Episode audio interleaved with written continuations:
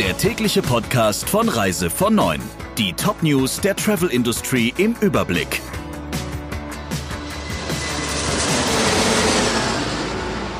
Mit Friederike Breyer. Schönen guten Morgen. Bis die Kreuzfahrten in den USA wieder anlaufen können, dauert es noch. Die US-Gesundheitsbehörde hat zwar das Verbot mit Ende Oktober auslaufen lassen, aber dafür müssen die Reedereien jetzt eine lange Liste an Vorgaben erfüllen, bevor ihre Schiffe in amerikanischen Häfen wieder die Anker lichten dürfen.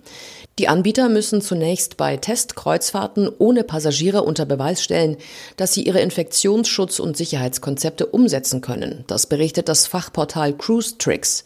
Zu den Vorgaben gehört unter anderem, dass die Kreuzfahrten von US-Häfen aus auf maximal sieben Nächte begrenzt sind und sich die Gesundheitsbehörde das Recht vorbehält, Reisen zu verkürzen.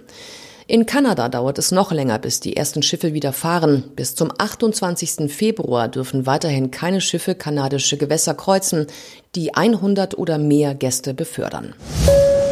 Ab dem 14. November sind alle Besucher der Kanarischen Inseln ab einem Alter von sechs Jahren verpflichtet, einen negativen Corona-Test vorzulegen.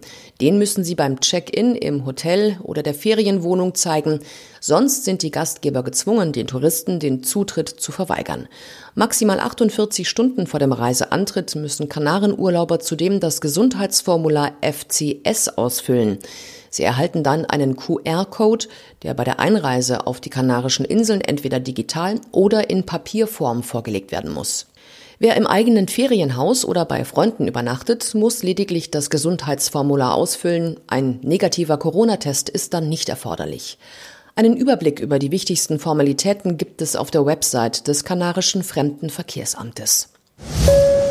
Mindestens zwei Reisebüros aus Bayern und Sachsen stehen wegen Subventionsbetrugs im Visier der Justiz. Die betroffenen Büros gehören zur Kooperation TSS.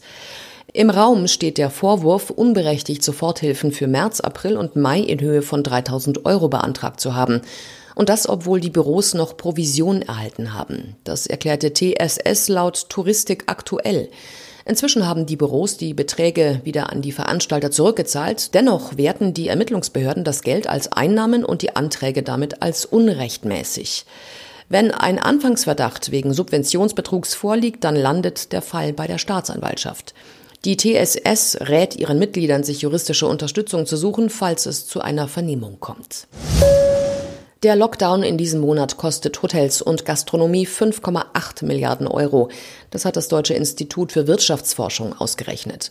Damit trifft es das Gastgewerbe besonders hart. Insgesamt müsste die deutsche Wirtschaft durch den zweiten Lockdown einen Rückgang um 19,3 Milliarden Euro verkraften, schreibt die Zeitung Die Welt. Auf dem Arbeitsmarkt dürfte sich das zunächst noch wenig bemerkbar machen. Die Zahl der Beschäftigten wird nach der Prognose des DIW im vierten Quartal um knapp 100.000 Menschen sinken. Als im Frühjahr das gesellschaftliche Leben heruntergefahren wurde, lag der Rückgang bei 630.000. Die Zahl der Kurzarbeiter werde bis Ende des Jahres um 400.000 auf 3,2 Millionen steigen. So prognostiziert es das DIW. Reisebüros sollen Taskforce zur Pandemiebekämpfung werden. So sieht es der Plan der Kooperation Bestreisen vor. Mitarbeiter der Agenturen könnten die überlasteten Gesundheitsämter unterstützen und bei der Nachverfolgung von Infektionsketten helfen. Wie Bestvorstand Meyer erklärte, würde er sich eine branchenweite Aktion wünschen, wenn die Idee im Gesundheitswesen Anklang findet. Schließlich wüssten die Reiseverkäufer, wie man mit Menschen kommuniziere, Sie seien lokal gut vernetzt und genössen hohes Vertrauen. So könnte der touristische Vertrieb dazu beitragen, das Pandemiegeschehen kontrollierbar zu machen.